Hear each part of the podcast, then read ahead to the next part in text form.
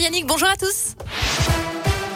Et on commence par le trafic, pas de difficultés, mais prudence à l'approche du réveillon. Ça s'annonce chargé dans le sens des départs, notamment sur la 7 aujourd'hui et demain. Dans le sens des retours, les principales difficultés sont attendues dimanche entre 10h et 19h.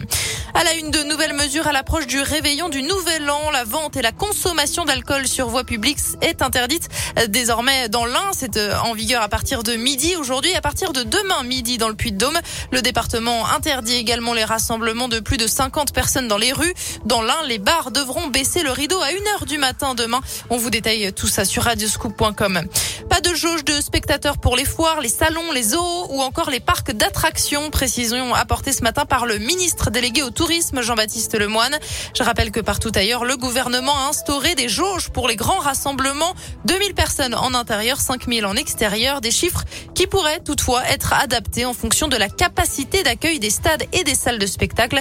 Un amendement a été adopté Et puis, Elisabeth Borne durcit le ton sur le télétravail. 1000 euros d'amende par salarié pour les entreprises récalcitrantes. Je rappelle qu'à partir de lundi, les entreprises qui le peuvent devront obligatoirement mettre en place au moins trois jours de télétravail par semaine. La suite de notre série Rétro 2021, toute la semaine, Radio Scoop, vous le savez, revient sur les temps forts de l'année.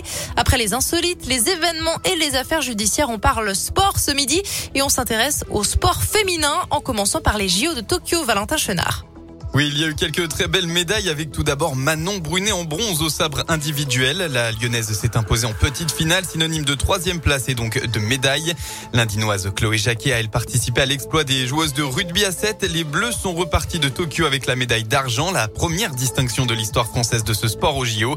Terminer sa carrière sur une médaille d'or, tout le monde en rêve. Blandine Dansette l'a fait avec l'équipe de France de handball. La Ligérienne s'est adjugée le titre olympique. Enfin, Sandrine Martinet, la Maconnaise porte-drapeau par a obtenu une très belle médaille d'argent en judo.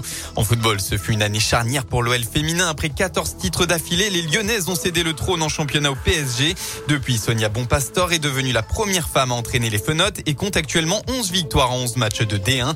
À noter aussi la montée en première division de la SSE cette année.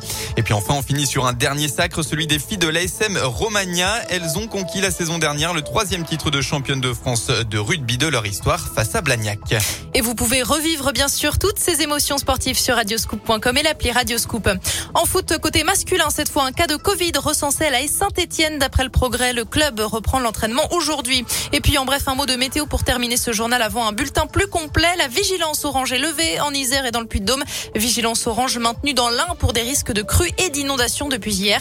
Les pompiers ont dû intervenir pas moins d'une trentaine de fois, mais pas de dégâts importants.